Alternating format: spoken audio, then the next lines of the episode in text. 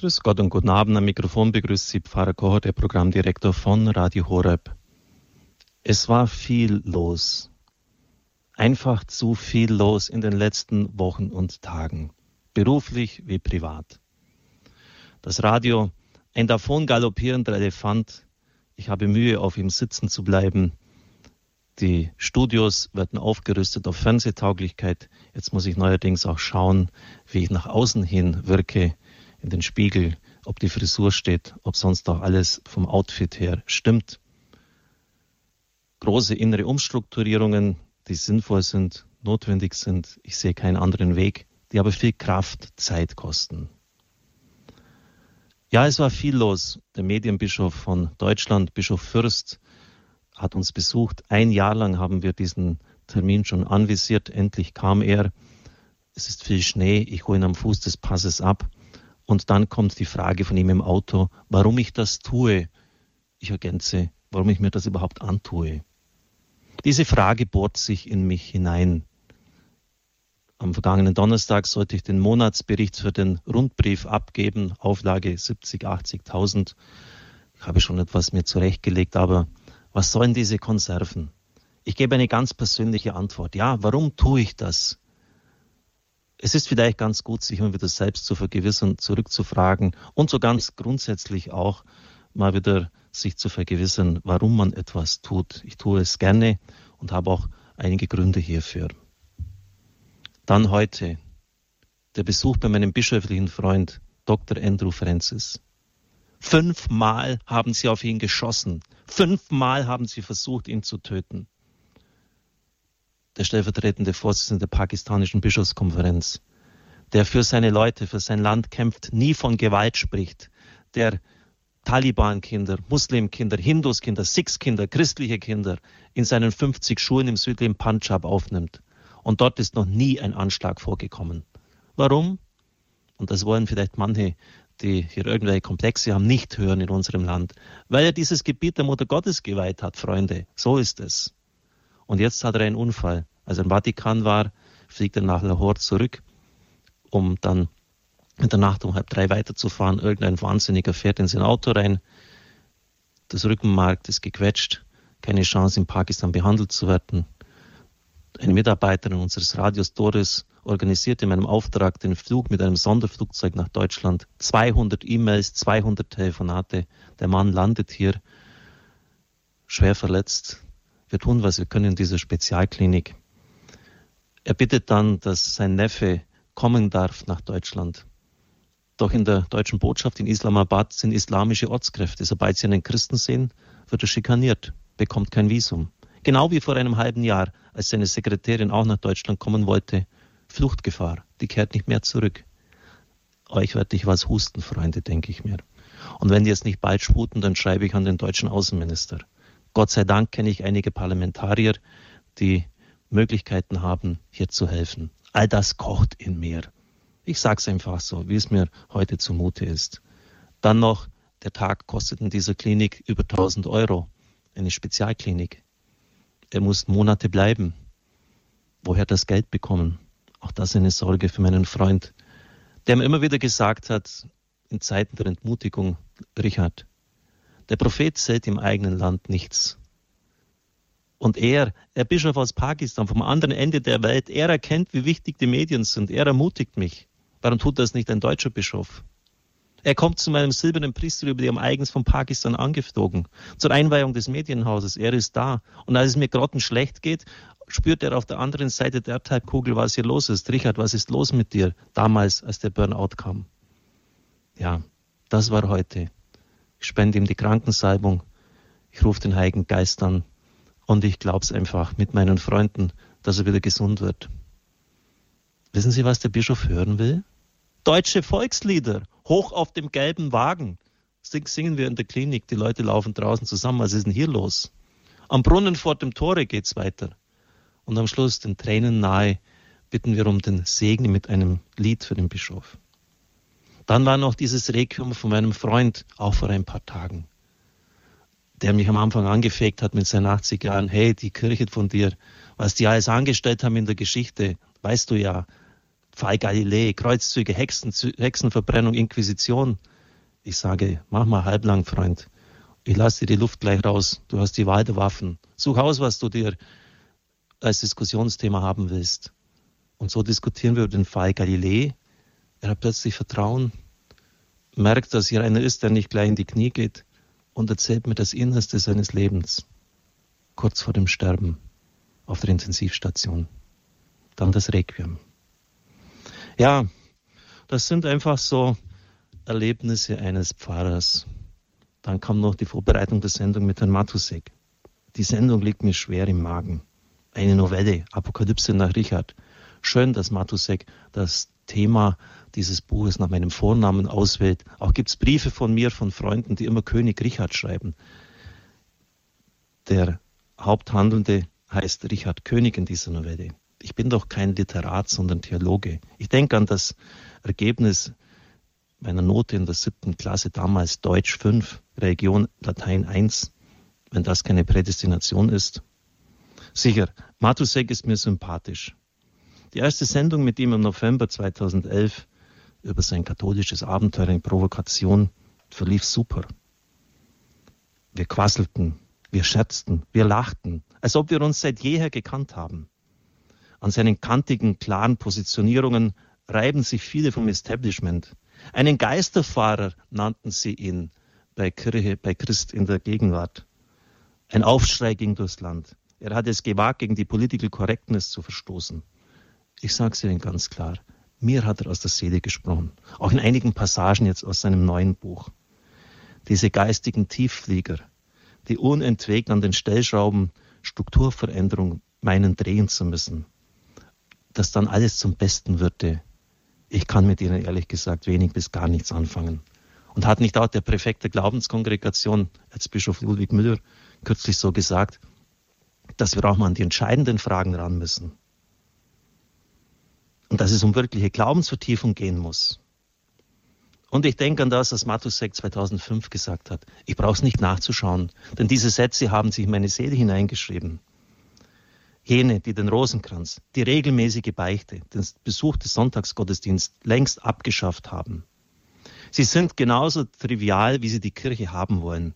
Sie wollen die Kirche so trivial haben wie den nächsten Supermarkt, in den jeder latschen kann. Ja, das spricht mir aus der Seele. Mir gefällt dieser weise Rabe. Ausgerechnet in der Spiegelredaktion hat er seinen Sitz und outet sich als praktizierender Katholik. Sogar der Papst fragt ihn im Flugzeug, wie geht es Ihnen, Herr Matusek, beim Spiegel? Irgendwie erkenne ich mich in ihm wieder. Hat nicht über Rabbi Horeb auch jeder gelacht, rein Spenden finanziert, dass ich nicht lache? Ehrenamtlichkeit als Prinzip, wo jeder Kohle in diesem Land sehen will? Sendestandort Balderschwang, seid ihr denn völlig beknackt, mitten in den Bergen von Balderschwang, wo Fuchs und Haas Gut Nacht sagen? Der Programmdirektor? Keine journalistische Vorbildung? Was will denn der Kerl uns sagen? Und trotzdem haben wir uns den Weg gemacht. Ich freue mich jetzt, mich mit ihm wieder austauschen zu können. Und das muss ich auch sagen, als ich jetzt in all dieser Tristesse und den Schwierigkeiten der letzten Tage und Wochen sein Buch zur Hand genommen habe und am Anfang irgendwie mürrisch war, hat sich das rasch geändert. Der Kerl kann einfach formulieren. Der hat eine Sprachgewalt, das ist umwerfend. Ich sitze auf meinem Sofa und lache mir eins ab. Nur eine Kleinigkeit. Eine völlige Nebensächlichkeit. Er beschreibt einen Anorak, der Nick gegeben wird, einem der Hauptprotagonisten des Romans oder dieser Novelle. Hören Sie gut zu. Es waren Anoraks, die ganz selbstverständlich für Polarexpeditionen ausgereicht hätten, wattiert und beschichtet. Überlebenstechnologie für die Großstadt. Mit in der Raumfahrt getesteten Materialien und schweißabsorbierenden Zusatzlagen und wärmespendenden Zwischenfuttern und Taschen für Kompass und Schlaufen für Eispickel und Zusatztaschen für Leuchtspurmunition. Was man ebenso braucht für einen Gang über die Straße in einer Großstadt, wenn es schneit. Ich lach mich scheckig auf meinem Sofa. Und mein düsteres Gesicht bekommt zusehends Farbe und Freude. Ja, und so beginne ich mich auf diese Sendung mit Herrn Matusek zu freuen, den ich jetzt auch ganz herzlich begrüßen darf. Herr Matusek, danke, dass Sie heute Abend uns die Zeit schenken und dass Sie im Studio des NDR angelangt sind. Guten Abend. Guten Abend, Herr Pfarrer. Richard. Ja, geht schon wieder los, ja. Pfarrer Richard. Ja, es sind super Rezensionen, die ich natürlich gelesen habe, über Sie herausgekommen. Heinrich Schmitz, vielleicht ein Unbekannter, dass dieser Wüterich schreiben kann, wie kaum ein Zweiter, dass seine Essays wie jüngst beispielsweise der über Hermann Hesse inhaltlich und wie stilistisch zum Besten gehören, was der deutsche Feuilleton zu bieten hat, ist unzweifelhaft. Trotzdem macht er sich durch seinen eigenwilligen Diskussionsstil nicht gerade beliebt, was ihm angesichts seiner Mission aber wohl herzlich egal war. Dann noch von Alexander Wallasch, vielleicht ein bekannterer Rezensent, Matthias Matusek. Also mal ehrlich, schreiben Sie nur noch Romane. So 500 Seiten Dinger, die aus den Schuhen hauen. Sagen Sie doch all die nervigen Talkshows ab und überlassen Sie die Verteidigung Ihres geliebten Glaubens nun denen, die noch nichts dazu gesagt haben. Oh. Dieses Buch könnte nämlich geeignet sein, mehr Menschen für ihre Sache zu vereinnahmen, als all ihre Glaubenssätze in Talkshows es vermögen. Ein seltenes Buch, ein gutes Buch. Und ich weiß nun allerdings als Atheist und trotzdem bekennender Matusek-Fan nicht, ob ich mich darüber freuen oder ärgern soll. Das war bei das katholische Abenteuer, Bestseller aus dem Jahr 2011, noch klar einzuordnen. Hier könnte es einen kleinen Moment lang gefährlich werden für uns. Denn die Apokalypse nach Richard missioniert in der perfidesten Form. Aber was soll's? Schwamm drüber. Herr Matusek, wollen Sie in perfider Form missionieren? Ja, das war natürlich sehr schön von Wallasch. Ähm, besonders gefreut habe ich mich auch über Elke Heidenreich, ja. die das so ähnlich gesagt hat und die dann doch sehr ergriffen war von der, von der Geschichte. Auch Kollegen, einer hat mir geschrieben, er hätte geweint. Also das ähm, freut mich, dass äh, eine Novelle, auch eine Novelle, ähm, also eine Literatur äh, über den Glauben die Leute erreicht, dass man nicht immer nur ähm, ähm, Thesen äh, zuhämmern muss. Aber in diesem Buch geht es auch zur Sache. Äh, das liegt an Roman. Roman ist ein, ein Journalist, der für eine Berliner Tageszeitung arbeitet und der die Grundtemperatur von ihm ist Wut.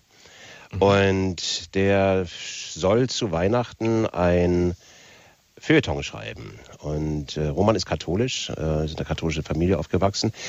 Und ihm geht dieser Weihnachtsrummel so auf den Keks von all den Leuten, die eigentlich vergessen haben, was Weihnachten bedeutet, nämlich ähm, die Geburt Jesu.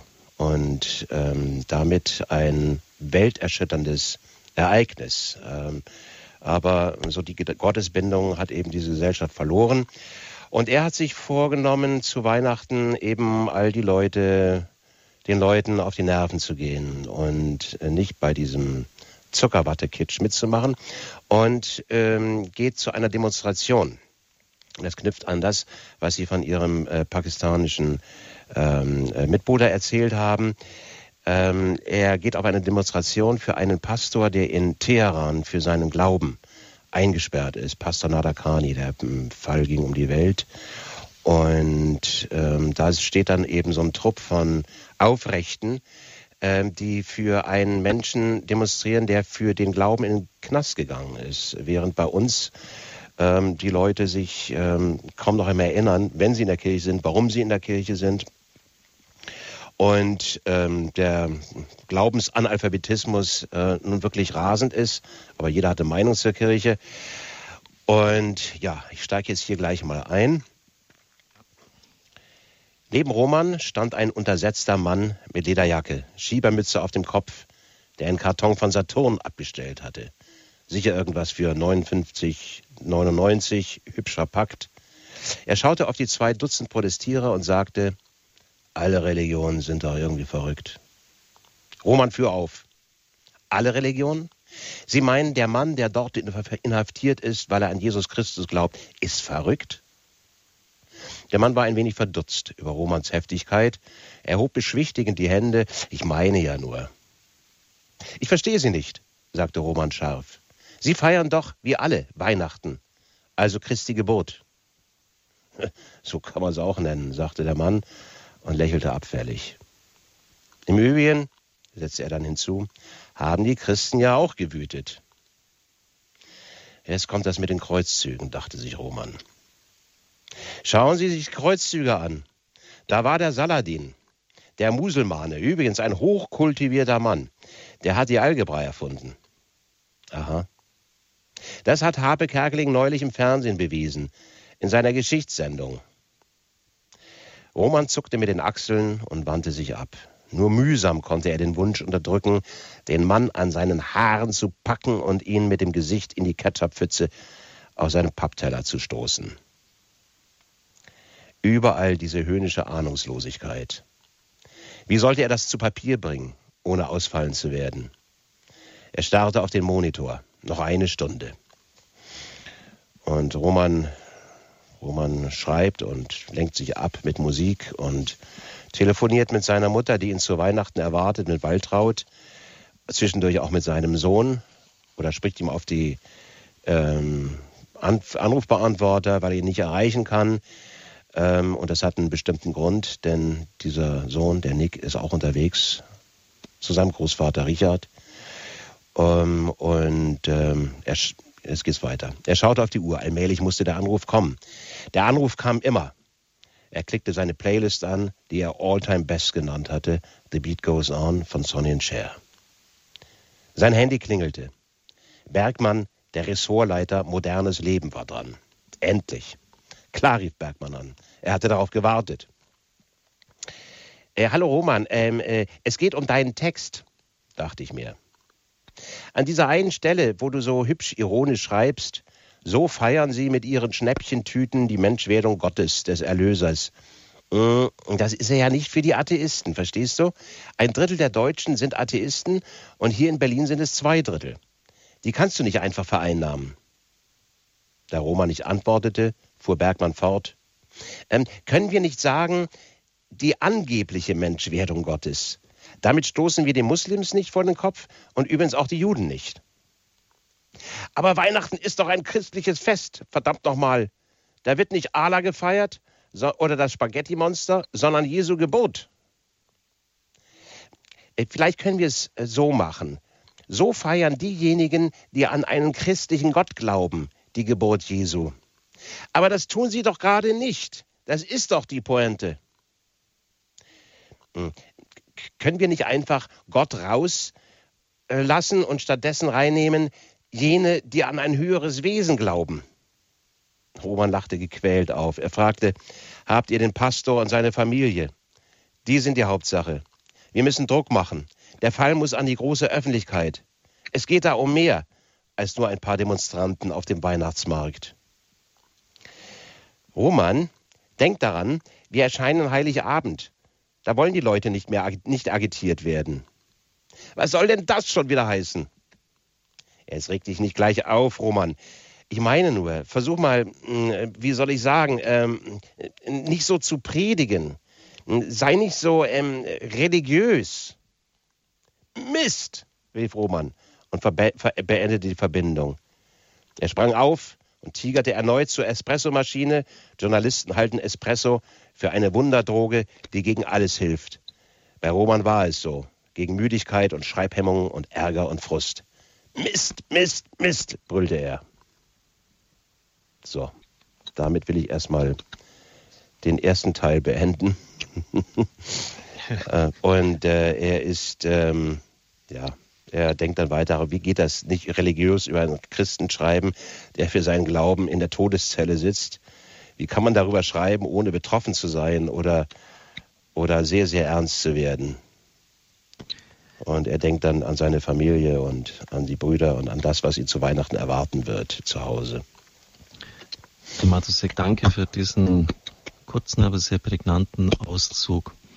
Ähnlichkeiten mit der eigenen Wirklichkeit sind zufällig, aber wahrscheinlich unvermeidbar, haben Sie Vorwort geschrieben.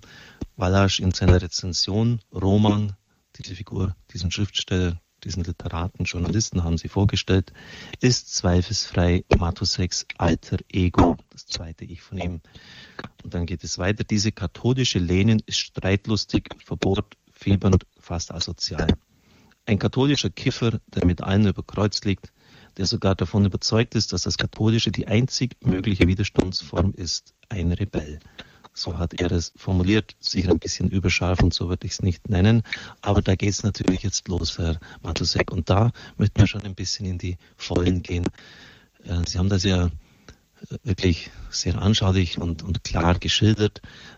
Sei doch nicht so religiös, immer über den Glauben und, und, und äh, muss denn das sein? Vergiss ein Drittel der Deutschen, vergiss das nicht, ein Drittel der Deutschen sind äh, Atheisten.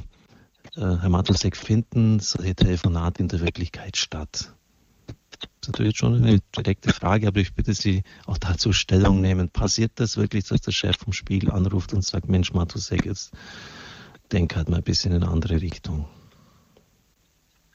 Ähm, ja, das ist natürlich bei allen weltanschaulichen Themen der Fall, dass, ähm, dass sich durchaus mal der, der Chefredakteur meldet. Ähm, der, jede Zeitung oder jedes Magazin ist ja ein sogenannter Tendenzbetrieb ähm, und hat seine Tendenz und seine Meinung. Der Spiegel, bei dem Spiegel ist sie eben ähm, im Zweifel links, wie Rudolf Augstein sagte. Und da ist natürlich ein Bekenntnis zum Glauben, geht schon einigen Leuten auf den Keks. Und äh, das Lustige war ja, dass das katholische Abenteuer äh, ein Spiegelbuch war. Ähm, das sollte ja im Spiegel Verlag erscheinen, weil die Chefredaktion meinte, äh, ein du bist beim Spiegel, du schreibst also auch äh, im Spiegelverlag. Da kannten die das Manuskript noch nicht. Und ähm, ich war dann doch sehr, ähm, habe dann doch schmunzeln müssen, dass da ausgerechnet im Spiegel dann Anzeigen kamen äh, mit dem Text, ohne Glauben geht es nicht. Und das ist auch meine Meinung. Und das glaubt auch der Roman. Ohne Glauben geht es nicht. Roman ist ähm, katholisch aufgewachsen. Und wir lernen nachher noch seinen Vater, den Richard, kennen.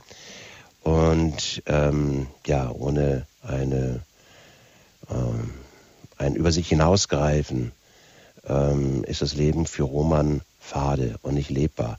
Das Problem äh, bei Roman ist, dass er natürlich sehr, sehr aufbrausend ist und ein bisschen tunnelartig verengt ist auf, ähm, auf diesen Punkt, auch aus journalistischer wie soll ich sagen, Lust gegen den Mainstream zu schwimmen. Und er verschreckt damit jede Menge Leute. Also hier dieser Roman ist äh, geschieden. Ähm, sein Sohn ist in einem Internat geparkt, den werden wir auch noch kennen, der Nick. Und ähm, wie gesagt, die Grundtemperatur von ihm ist Wut. Aber da Sie so äh, konkret fragen, sicher gibt es solche Anrufe, sicher gibt es solche Gespräche. Herr Matusek, Sie schreiben hier unglaubliche Sätze, also in diesem Roman alias Sie. Ich spüre einfach mehr und mehr, dass Traditionen das Einzige sind, was uns hält. Und dazu gehören nun mal Riten. Seite 79. Die wahre Opposition gegen diesen geistlosen Rutsch in die Katastrophe besteht in der nahezu in, der Wiederentdeckung der nahezu verschütteten Riten des katholischen Glaubens. Hoffnung gab es letztlich doch nur hier das ist ja mittlerweile fast schon so exotisch und da wird es ja wirklich niemand suchen in den Riten, in den Traditionen der katholischen Kirche, dass es fast schon wieder hip ist, um es modern zu formulieren. äh, ja, ich glaube, das ist die katholische Kirche, macht den Fehler, dass sie diesen, diesen Hipness-Charakter völlig aus den Augen lässt. Die schämt sich immer für ihre Riten. Dabei glaube ich, dass gerade die jüngere Generation durch ähm, durch den Ritus und durch den Ernst und durch die Gegenwelt, ähm, die die Kirche lebendig werden lässt in Gottesdiensten, ähm, viel eher interessiert äh, ist ähm, als die sogenannten gestalteten Gottesdienste, in denen man irgendwelche Holztauben fliegen lässt, um den Heiligen Geist äh, darzustellen. Ja, da haben Sie jetzt auch wieder so einige Sätze bei diesem Roman, die richtig auf Krawall gebürstet sind, die an das katholische Abenteuer erinnern. Sie haben es das selber auch genannt, also irgendwelche so, so seltsame Gottesdienste. Der Reformkram, diese verbiesterten, grauhaarigen Weiber mhm. mit ihren Gottesdiensten von Frauen für Frauen zur Hölle damit. Mhm. Ebenso mit den schwulen Gottesdiensten. Er hatte nichts gegen Schwule, beileibe nicht. Er hatte viele schwule Freunde. Aber keine, die sich so wichtig nahmen. Das ist ja. ihnen irgendwie richtig verhasst ja. in der Seele. Warum ja. eigentlich, Herr Matusek? Ja, wie gesagt, ich habe ja nichts gegen Schwule, aber da ist eine mhm. Randgruppe, die nimmt die ganze Gesellschaft zur Geisel für ihre doch sehr ähm, eigentlich sehr uninteressanten Probleme, also mit wem sie da jetzt schlafen und wie und mhm. was und so weiter. Ähm, ich interessiere mich nicht besonders dafür, ehrlich gesagt. Mhm. Aber ich äh, interessiere mich dafür, wie der gesellschaftliche Diskurs äh, doch ganz in Beschlag genommen wird äh, von, dieser, von, von diesen Randgruppenproblemen. Ja. Ich finde, die sollten einfach akzeptieren, dass die katholische Kirche eine andere Vorstellung, eine andere naturrechtliche Vorstellung äh, von Beziehungen haben. Das müsste man doch tolerieren können. Äh, die äh, katholische Lehre geht von der Polarität zwischen Mann und Frau aus und eben äh, von der Zeugung von Kindern, von Nachwuchs. Ähm, mhm. Und der neue Spiegeltitel, äh, der morgen rauskommt, äh, sagt, äh, die Familienpolitik ist gescheitert. Ja, 200 Milliarden werden seitens der Regierung in äh, die sogenannte Familienpolitik äh, geschüttet. Und wir erleben einen demografischen, äh, eine demografische Katastrophe sondersgleichen. Ich glaube, wir sind das geburtenschwächste Land auf der Welt. Und ich überlege mir, ob man überhaupt ähm, äh, ob man durch Familienpolitik oder Ausschüttung von Geld ähm, erreichen kann, was man äh, kaputt gemacht hat durch eine Kultur, in der Familie nichts mehr zählt. Ich glaube, das ist das. Ähm, das ist der des Pudels Kern. Ähm, Familie wird nur noch als Belastung gesehen und ähm, dass ähm, Frauen, die und die, heutzutage wollen eben Frauen eher keine Kinder kriegen äh, oder erst, wenn der Kühlschrank und der, das Auto angeschafft ist und das Eigenheim bezahlt ist. Und ähm, ja, und wenn sie es dann doch wollen, dann sind sie halt schon sehr spät dran und manche eben zu spät. Und das gilt besonders für die für jene Akademikerinnen ähm, und Medienfrauen, die den Diskurs bestimmen. Also da spricht eine ganz, ganz kleine, begrenzte Gruppe äh, von, äh, von Frauen für das große, für die große, weite Welt der Geschlechterbeziehungen. Und das hat doch, ähm, also Familie ist out und Kind haben ist, ist eigentlich out.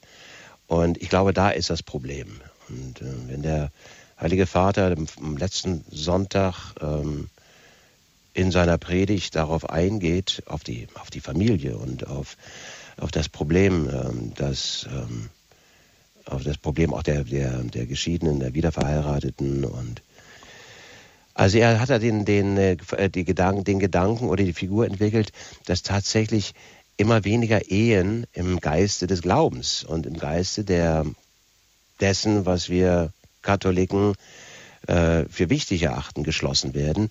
Hm, viele sind eben nur noch äh, Lebensabschnittversprechungen und ähm, die dann ausgetauscht werden gegen die nächste Partnerschaft, von der man sich die Optimierung des Partners verspricht. Ähm, da ist eine Menge schiefgelaufen und ich habe vor 15 Jahren in meinem Buch Die vaterlose Gesellschaft gesprochen äh, von, der, von der Verheerung der Scheidungsindustrie. Also 80 Prozent der, der Scheidungen werden von Frauen eingereicht aber weit über die, ähm, die Hälfte damals, oder ja, eben so 88, haben das auch Sorgerecht für sich beansprucht und die Männer draußen gelassen. Und das hat zu einer bedenklichen Schieflage geführt, äh, zu einem Zerreißen der Familien. Und äh, ich habe damals den, äh, von der Zeitschrift Emma den, den Titel Pascha des Monats bekommen. Normalerweise freue ich mich über journalistische Auszeichnungen. Aber bei dem äh, hat mich doch sehr gestört, dass da kein Geldpreis mit da verbunden war, sondern da ging es nur um die Ehre. Ja, und, äh, und es ist interessant, wie er im Moment ähm, im Zusammenhang mit der Brüderle-Diskussion, ähm, die für mich kein Fall Brüderle ist, sondern ein Fall Stern und ein Fall äh, junge Journalistin lässt alten, Men, alten Mann ins Messer rennen und zieht ein Jahr später äh, die rote Karte, um, die, um eine Karriere zu beenden ähm, dass jetzt wieder die, dieser Geschlechtertanz auflebt, den ich dachte schon erledigt zu haben oder bewältigt zu haben in den 90er Jahren. Aber im Moment geht es eben wiederum um ein anderes Kampfziel und das heißt Quote. Da geht es wieder um die sozusagen die Chefposition, die Machtergreifung, auch eben wieder von einer kleinen Gruppe äh, von Frauen, ähm, die aus diesem harmlosen, altmodischen, ein bisschen verrutschten, äh, äh, frivolen Kompliment eines alten Mannes ähm, jetzt eine riesen Diskussion über Geschlechterbeziehungen und wieder sind die Männer die Täter und die Frauen sind immer die Opfer und ähm, also manche Themen sterben nie. Aber in diesem Milieu, in diesem Zusammenhang ähm, ist die Familie natürlich wieder wieder in einer ganz besonderen Form im Gespräch. Und mein Buch schildert eben eine Familie, ja, die auch dysfunktional ist auf der einen Seite, mhm. aber auf der anderen Seite ist es eine große Liebeserklärung an Familie, denn die kommen alle am Schluss zusammen zu Weihnachten und feiern eben die Geburt Gottes ähm, und aber auch das Fest der Familie und jeder auf seine Weise. Und ja. ähm, das hat mir besonders Spaß, Spaß gemacht, ja. Ja, Herr Matusek, das wird dann auch die zweite Figur sind, die wir vorstellen werden. Wir stellen also um. Ursprünglich wollten wir den Richard zuerst haben, macht nichts. Wir nehmen den Nick. Sei jetzt töricht angesichts der Tatsache, dass Sie die Familie jetzt so thematisiert haben, daran vorbeizugehen. Also die erste Person sind ja drei Hauptagierende in diesem Roman, insgesamt schon noch mehr, aber die auf die einen besonderen Fokus verdienen. Das ist einmal dieser Roman, der den Anruf bekommt von seinem Chef, muss das immer so religiös sein, denkt daran, dass viele in Deutschland nichts glauben. Und sie arbeiten das hier wirklich gut raus. Auch das Problem der Kirche von heute, dass wir medial oft an den Rand gedrängt werden, dass bestimmte Pressure Groups, die sich gut zu outen wissen, die Themen dominieren. Es geht doch nicht um Politik, sondern um Eucharistie, schreit dann der Roman in die Diskussion hinein. Mhm. Wir sollten uns nicht auf Randthemen fixieren lassen. Mhm. Und dann der Titel der Sendung hieß, wo sie mal, wo der Roman teilgenommen hat, muss sich die Kirche modernisieren, muss sie natürlich nicht ihre Idioten. Das war seine Haltung. Wieso sollte sie? Die Kirche ist ewig. Die Moderatorin ist es nicht und wir alle sind es nicht. Aber die Kirche ist ewig. Am nächsten Tag hieß es im Tagesspiegel Katholiken-Punk. Mhm. Ja, das ist vielleicht ein bisschen zur Abrundung des ersten Themas noch eingebracht und Sie sprechen mir und ich glaube aus vielen Tausenden unserer Zuhörer aus dem Herzen heraus. kann es auch nicht verstehen, warum es unserer Kirche nicht gelingt, sich von dieser Fixierung auf bestimmte Themen zu befreien und das Eigentliche, das Wichtige wieder in den Mittelpunkt zu stellen. Aber das ist sicher auch ein Thema, das Sie in wirklich gekonnter Weise aufgegriffen haben. Und dafür gebührt Ihnen auch Dank, auch für diesen Mut, weil man rechnet dann und muss auch damit rechnen, dass man von diesen entsprechenden Gruppen auch ziemlich angegangen wird und das ist ihnen offensichtlich irgendwie herzlich egal.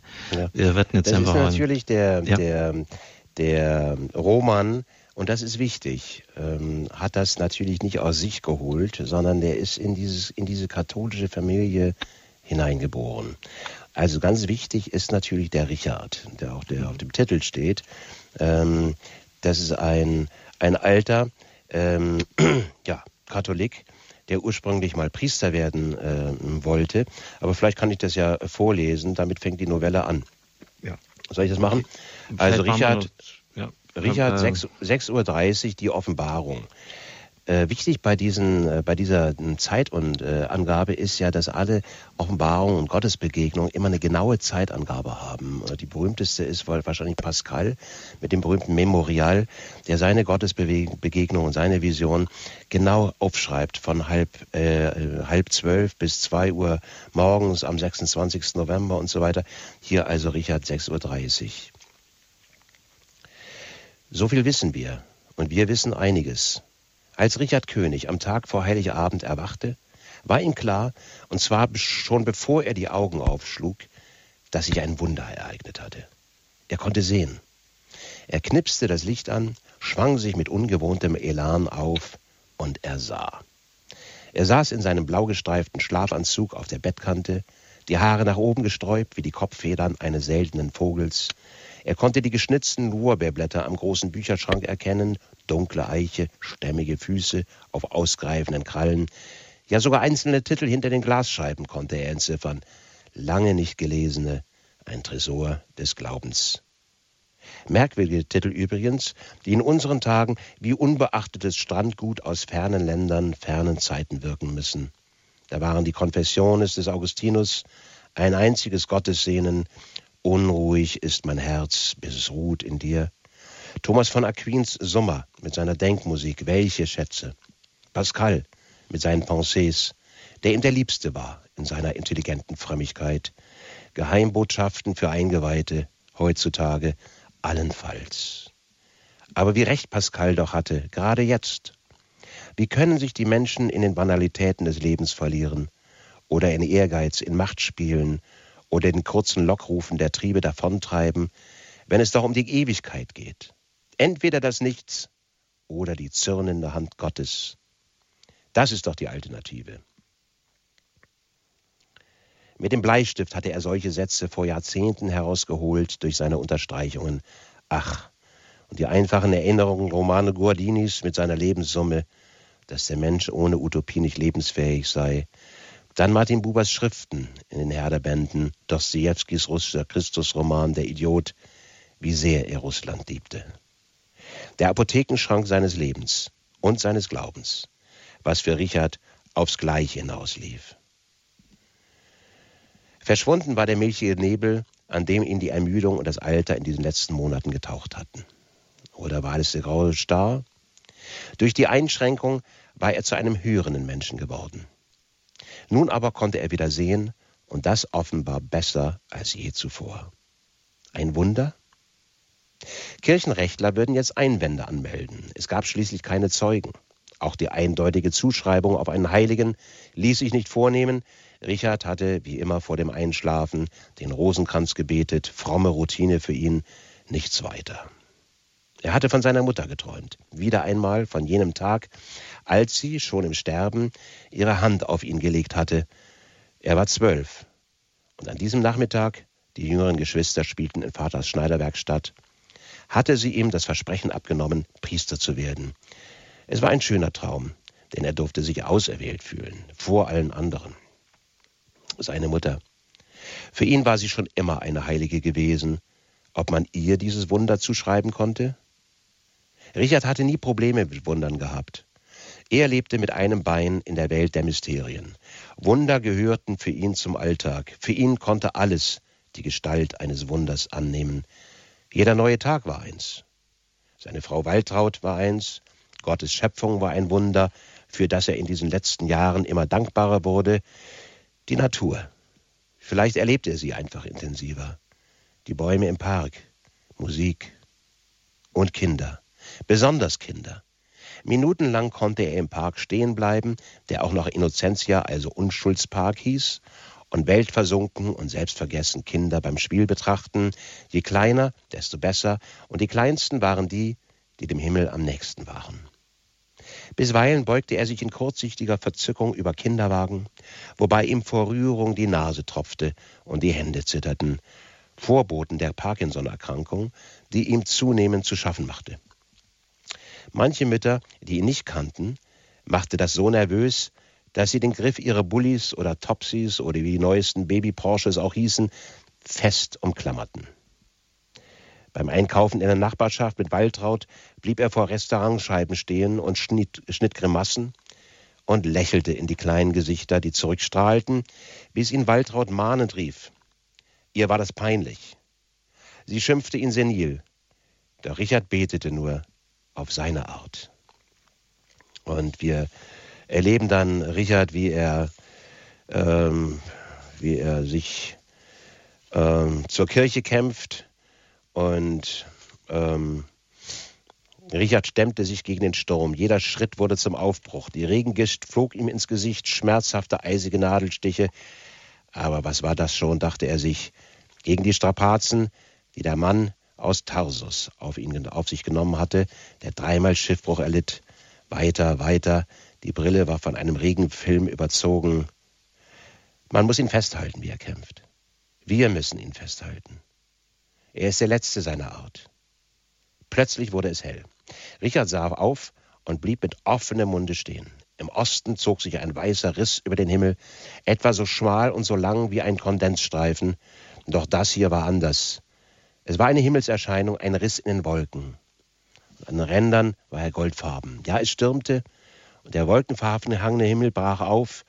Und natürlich lag der Gedanke nahe, dass es sich hier am Tag vor Heiligabend um den Stern von Bethlehem handelte. Zumindest um seinen Kometenschweif. Und Richard erschrak überhaupt nicht, sondern er war von Hochstimmung erfüllt. Es schien, als hätte er mit einer Lichterscheinung wie dieser gerechnet. Er sah die Balkone der Häuser, die Dächer, die schwarzen Baumskelette, die ihre knochigen Arme in die Höhe reckten, und dort, unter den Bäumen, die dunkle Silhouette eines Mannes. Er trug einen Hut wie Richard. Und dann, ebenso plötzlich, wie das Licht aufgeleuchtet hatte, verschwand die Erscheinung wieder. Und ja, und Richard äh, geht dann in die Kirche und er liest äh, als Lektor den zweiten Petrusbrief vor. Und in diesem Petrusbrief ist äh, davon die Rede, dass ähm, ja, die Leute äh, spötteln und sagen, wo ist er denn, euer Messias? Und er hat doch gesagt, er kommt wieder. Und, ähm, und dann sagt Petrus, von dem nicht sicher ist, dass es Petrus war oder ein anderer, ähm, für den Herrn ist ein Tag wie tausend Jahre und tausend Jahre wie ein Tag. Und plötzlich ist Richard überzeugt, der Tag ist jetzt. Also vielleicht ist der Christi Geburt jetzt auch der Tag der Wiederkehr des Herrn. Und das wäre das andere welterschütternde Ereignis. Und eigentlich spricht doch sehr viel dafür, dass die Zeit reif ist, wenn man sich die Nachrichten anschaut, also die hm, Feuersbrünste und Hungersnöte und Kriege. Die apokalyptischen Reiter sind los äh, für Richard. Und er hat jetzt das Problem, wie erzähle ich das meiner Familie? Für Waltraud, seine Frau, äh, zählt erstmal, dass alle Kinder kommen und gut angezogen sind und sie das Familienfoto machen kann und den Gänsebraten. Und für Richard zählt eben, das Erwarten des Herrn auf seine Art, auf eine andere Art. Ja, und dann ist da eben die Familie Roman, kennen wir schon. Bill, der Banker, setzt sich mit seiner Familie ähm, äh, auf den Weg nach Hamburg. Und Nick ähm, im Internat, ähm, der soll eigentlich von seiner ähm, Mutter, der Rita, abgeholt werden. Die wohnt mittlerweile in München bei Paul. Die hat den äh, Roman verlassen. Uh, aber die schafft es ihn nicht abzuholen, sagt, er soll noch einen Tag da bleiben. Und ähm, naja, und ähm, da Nick ein Junge von ähm, spontan entschlossen ist, läuft das dann alles anders. Und wenn Sie wollen, kann ich ähm, den Nick kurz mal einführen, damit die ähm, Hörer einen Eindruck haben, was das denn für ein Vogel ist. Ja, gerne, bitte. Ja. Also da muss ich jetzt mal kurz.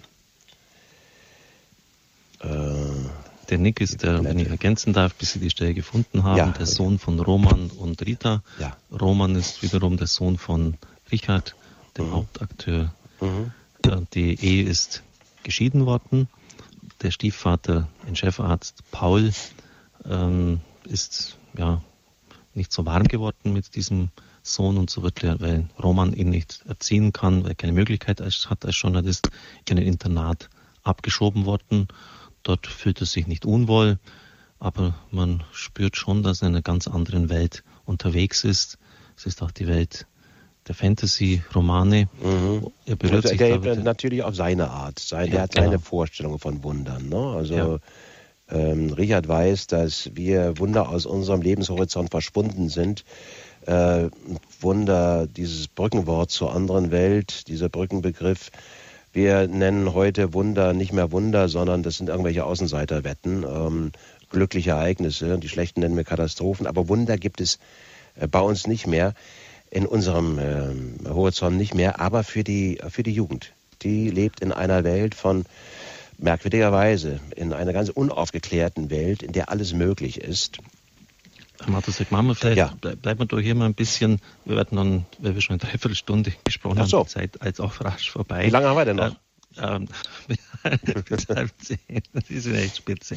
Ja. Äh, wir haben schon noch Zeit. Aber bleiben wir doch ein bisschen noch beim Wunder, Herr. Mhm. Ja. Äh, Wunder sind Außenseitenwetten, sagen Sie. Ja. Ähm, das also wir nennen das zum Beispiel das Wunder von Bern, ist ja. dieser überraschende Sieg gegen, gegen Ungarn. Ja, das ja. hat mit Fußball zu tun, ist aber jetzt nicht unbedingt ein Wunder.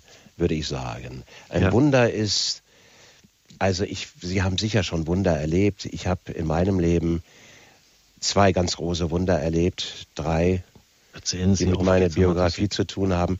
Naja, ein Wunder war ganz sicher, dass ich meine Frau kennengelernt habe. Vor, mhm. vor bei 20 Jahren, 23 Jahren. Ähm, äh, den Spiegel kenne ich länger, den kenne ich seit 25 Jahren. Meine Frau kenne ich seit 23 Jahren. Und, ähm, und das ist wirklich der Mensch, den der liebe Gott mir zugeführt hat. Der Mensch, mit dem ich, äh, der mein Lebensmensch. Das ist, ähm, mit ihr habe ich wirklich alle Höhen und Tiefen erlebt und ähm, ich freue mich jeden Tag, dass es sie gibt. Und Herr Matusek, dann hören Sie mal, wenn Sie das sagen, das mit der, mit der Begegnung mit einer Frau, das war ein Wunder für mich. Hören Sie mal folgende Wunderdefinition von Ari Dumery.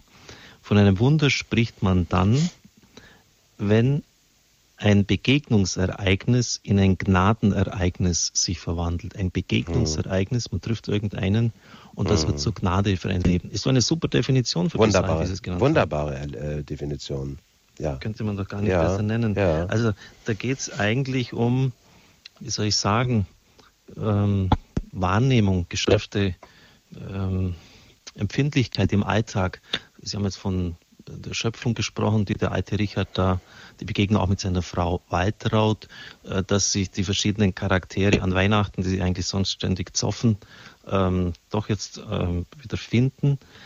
Und ob, ohne dass Sie es wissen, Herr Matusek, wahrscheinlich haben Sie da theologisch einen Volltreffer gelandet. Der wahrscheinlich bekannteste geistliche Autor unserer Zeit heißt ähm, Henry Naun, Henry Naun, und er schreibt, Vergegenwärtigung ist das bewusste Gegenwärtigsein für alle Segnungen, die mir Tag für Tag und Jahr zu Jahr zuteil werden. Das ja. Problem unserer modernen Lebensart ist, dass wir viel zu umtriebig sind und das ja. ist ja auch genau bei diesen Mittelfiguren, äh, dem, ja. dem, Bill und dem Roman der Fall. Ja. Jetzt hören Sie zu, dieses aufmerksame Gewärtigsein kann uns die Augen dafür öffnen, in welch vielfacher Hinsicht, er hat es mir vom Segen her betrachtet, wir denn mit Segen bedacht werden. Mit dem Segen des Armen, der uns auf der Straße anhält. Mit dem Segen der blühenden Blume und der frischen Blumen mit dem Segen, eine, der eine neue, die eine neue Ahnung neues Lebens schenken kann, mit dem Segen der Musik, der Gemälde, der Skulpturen und der Architektur. Allermeist jedoch kommt uns der Segen oder dieses Wunder über Worte der Dankbarkeit, der, Ermutig, der Ermutigung, der Zuneigung und der Liebe zu. Wir müssen diese vielfältigen Formen nicht erst erfinden, sie sind schon da, sie umgeben uns von allen Seiten, aber wir müssen ihre gewärtig sein und sie aufnehmen. Sie drängen sie nämlich nicht auf. Sie erinnern uns leise und zärtlich an jene wunderbare, starke, aber verborgene Stimme dessen, der uns bei unseren Namen ruft und Gutes über uns spricht. Das ist doch auch ein, ein Text, der eigentlich eins zu eins zu dem passt, was Sie hier als Wunder betrachten. Einfach auch die Sinne wieder schärfen, offen werden für Geistliches im Alltag. Sehen Sie das so? Absolut, das sehe ich. Äh, besonders äh, äh, mag ich an diesem Text, dass er auf die auf die sogenannten unscheinbaren Wunder, möchte ich mal sagen, aufmerksam machen, auf das Wunder des Lebens, der Schöpfung. Das ist ja das, was Richard am Anfang auch sagt, ne? hinten allem, die Bäume, die Kinder, ähm, Musik und ähm, es müssen nicht immer Spektakel, ähm, Umwälzungen sein. Sicher habe ich die auch gehabt. Also ich erinnere mich, dass ich sehr, sehr krank war und da wirklich ähm, vor, vor einigen Jahren und ähm, einen Schlaganfall hatte und so weiter.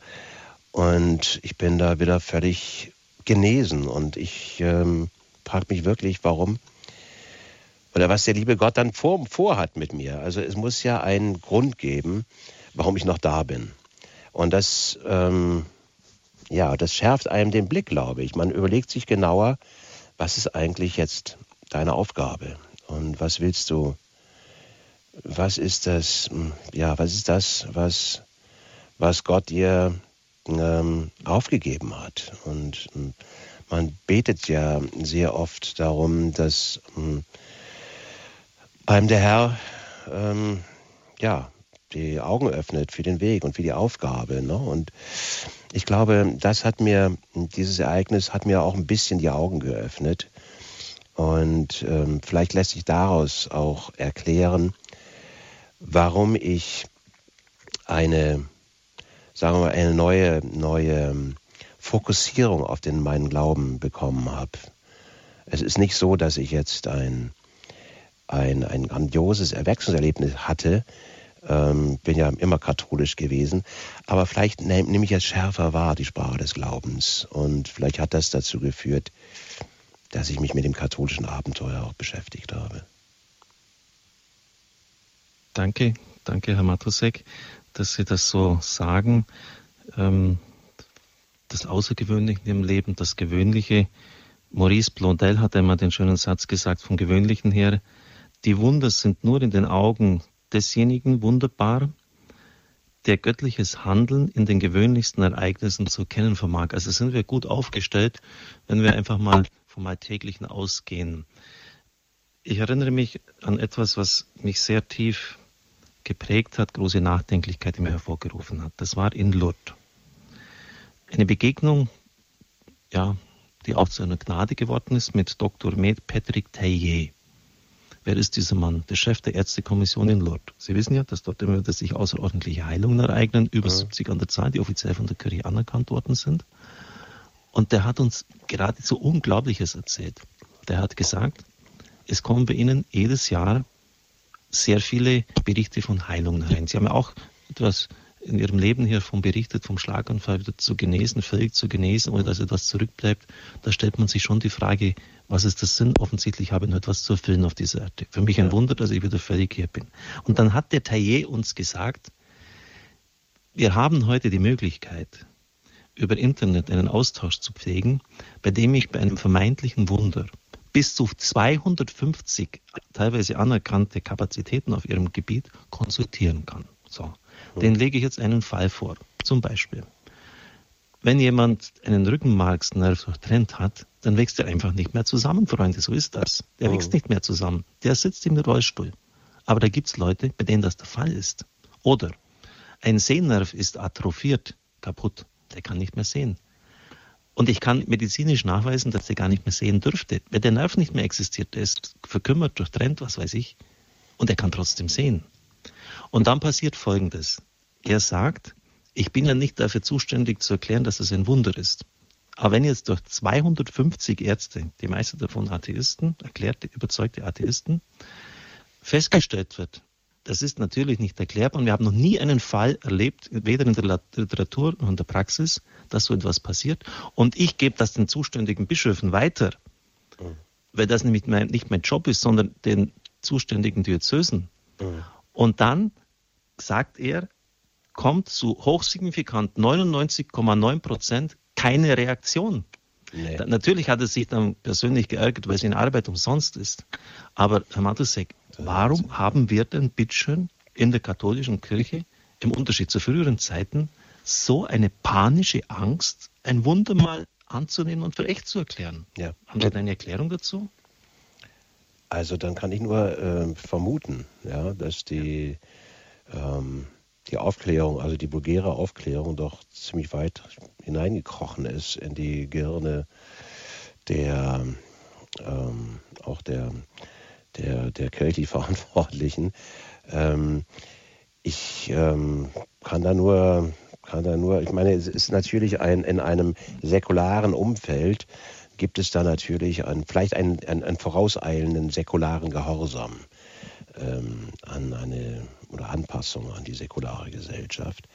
Aber ich kann Ihnen nur sagen, ich war tief ergriffen, als ich in Altötting war mit dem Heiligen Vater auf seinem Deutschlandbesuch und die Votivtafeln äh, gesehen ja. habe und diese wirklich innige, bunte und innige Volksfrömmigkeit. Und ich glaube, die hat eine, eine genauso hohe Wahrheit oder höhere Wahrheit als medizinische Fachliteratur. Ähm, ich glaube, da sind sozusagen Echos von Wundern ähm, aufgehängt.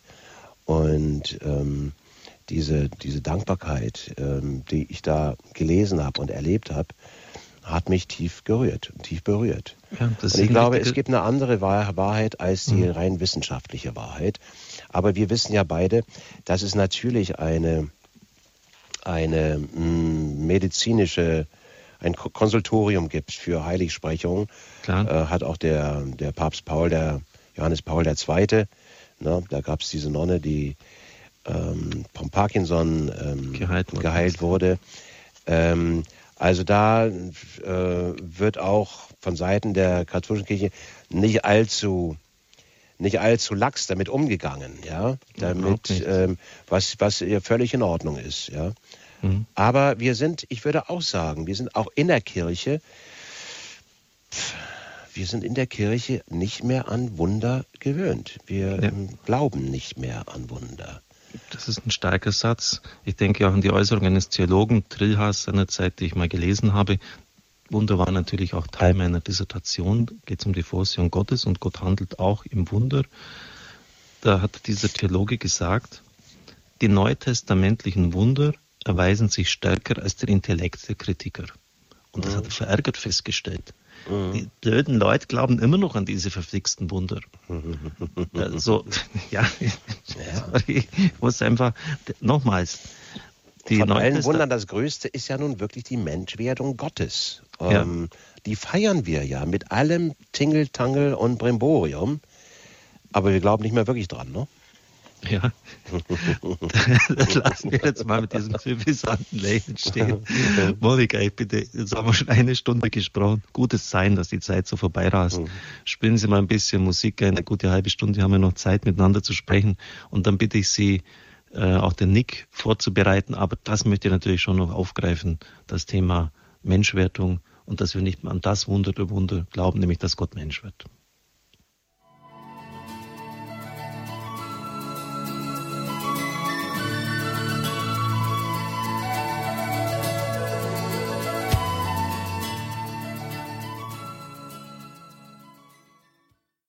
Standpunkt bei Radio Hore Apokalypse nach Richard, eine Novelle, die Matthias Matusek, Spiegeljournalist, geschrieben hat. Es geht um ein weihnachtliches Thema. Er verbindet die Apokalypse auch mit diesem Weihnachtsfest, das für uns alle wichtig ist, das Entscheidende, zusammen natürlich mit Ostern. Herr Matusek, Sie haben am Schluss noch ausgeführt, das ist eigentlich das Wunder der Wunder. Allerdings das Wissen der Menschen darüber in unserem Land ist immer mehr am Verpuffen. Mhm ähm, ja, es ist das feste Geschenke kommen mehr. Jemand weiß mit Weihnachten etwas anzufangen. Und manchmal müssen wir vielleicht in die Schule der Atheisten gehen. 1940 hat Jean-Paul Sartre in dem Stück Bariona, das er in einem Konzentrationslager in Trier geschrieben hat, Folgendes uns mitgeteilt. Wenn es wahr wäre, wenn es stimmt, dass ein Gott für mich Mensch würde, dann würde ich ihn lieben. Und alle Wege meines Lebens würden nicht ausreichen, Gott dafür Dank zu sagen. Ich muss Ihnen sagen, liebe Zuhörer, das hat mich fast umgehauen. Das hat mich mehr berührt als noch so schöne, manchmal etwas schnulzige Weihnachtsgeschichten oder Lieder oder sonst was. Mhm. Ausgerechnet der Mann, der sich äh, als jemand bezeichnet, der den Heiligen Geist schon im Keller erwischt und ausgetrieben hat, der, der, der wirklich jetzt einer der führenden Köpfe des Atheismus des letzten Jahrhunderts war, sagt, alle Wege meines Lebens würden nicht ausreichen, dafür zu danken. Herr Matusek, warum ja. haben wir das Staunen und das Danken verlernt angesichts dieses Ereignisses, dass Gott ein Mensch wird, dass er in diese Erbärmlichkeit kommt, dass er, dass er Höhen und Tiefen unseres Lebens mit uns teilt? Warum haben wir das aus dem Blick verloren? Verdammt nochmal, hätte ich jetzt fast gesagt, Entschuldigung. Ja, das äh, bin ich da gibt es natürlich ein paar soziologische Erklärungen. Es gibt den von mir schon angesprochenen Zerfall der Familien, ne, den Verfall der Bindekraft der Kirche. Ich glaube, Familie ist immer sehr wichtig. Ne? Also die Familie ist die Keimzelle des Glaubens. Und Familien, die den Glauben leben, können ihn auch äh, wieder erneut zur Welt bringen. Und ähm, da ist doch sehr viel, sehr viel kaputt gemacht. Und dann glaube ich aber auch, dass die, dass die ähm, Kirche aus Angst davor, nicht zeitgeistig genug zu sein, ähm, sehr viele wesentliche Botschaften und, und Inhalte einfach ähm, äh, ja, ruhen lässt, ähm, sediert. Also wir haben ja so den wirklich die große Gotteskrise, das ist keine Kirchenkrise, sondern gute, gute große Gotteskrise in äh, Deutschland, wenn also noch der von Ihnen schon erwähnte ähm, Bischof Müller, Erzbischof Müller, von der, der neue Chef der Glaubenskongregation, hat es ja wunderbar in einem, in einem Interview mit der Welt gesagt, ja, dass die ähm, tatsächlich nur noch 10 Prozent der eingetragenen äh, Kirchenmitglieder, katholischen Kirchenmitglieder ähm, in, die, in die Kirche überhaupt gehen und ähm, dass das doch das Wesentliche sein sollte und nicht irgendwelche abgelegten Reformdiskussionen aus den, den 70er Jahren. Also das ist alarmierende. Ähm, ja, und wie es dazu hingekommen, wie es, äh, wie es dazu gekommen ist, es ist natürlich, wir leben in einer wirklich äh, säkularen und überschnappenden säkularen Gesellschaft. Ich glaube aber dennoch, dass in diesem, in diesem, in dieser trostlosen Situation, in der habe ich heute im Kommentar geschrieben, die Unterschiede ähm, zwischen gut und böse, richtig und falsch, und taktvoll und taktlos und so weiter, ähm, nicht mehr ähm, gemacht werden, weil es keine Instanz mehr gibt, weil Gott tot ist, um auf Nietzsche äh, zurückzukommen. Also weil es keine, keine transzendente Instanz mehr gibt, dass in dieser Trostlosigkeit und in, in der nur noch sozusagen taktische Ad-hoc-Entscheidungen äh, zählen, auch im sittlichen Bereich, dass in dieser Trostlosigkeit aber doch da ein neues Bedürfnis erwächst. Ich glaube, dass die ähm, dass es eine neue junge Generation gibt von, äh, von Gläubigen, auch von Katholiken. Ähm, ich habe viele davon auf dem Weltkirchentag in Madrid erlebt, die von einer derartigen, also in Suche sind, ja, von einer derartigen Inbrunst, ähm, dass ich glaube, dass ähm, das wird wieder kommen. Im Moment sieht es ja. ziemlich düster aus und im Moment sieht es so aus, als ob jeder, der die gegen die Kirche pöbelt, Beifall bekommt. Äh, wir haben ja, mhm. ich war vorletztes Wochenende in Rom und da hat mir ein, ähm, ein ähm, naja, hochstehendes Vatikanmitglied ähm, äh, darauf hingewiesen, es gibt eine Studie über Christianophobie in Europa. Der, das Christentum gehört mittlerweile zu den am stärksten diffamierten und diskriminierten Religionen in Europa. Äh, weit vor dem Islam. Es gibt ähm, äh, Kirchen, die beschmiert werden und, und, und. Und gerade in unserem Milieu, im Medienmilieu, ist es ein Freispiel, ähm, auf der Kirche rumzutrampeln. Es gibt da eine Sprache, die, ähm, die von vornherein so verhetzt und so zugespitzt ist, ähm, dass ähm, da nichts anderes mehr durchdringt. Aber ich kann mir oder ich hoffe, dass sich diese Beißerei irgendwann von selber ähm, erschöpft und dass die Leute wieder dahinter schauen. Was bedeutet denn Kirche?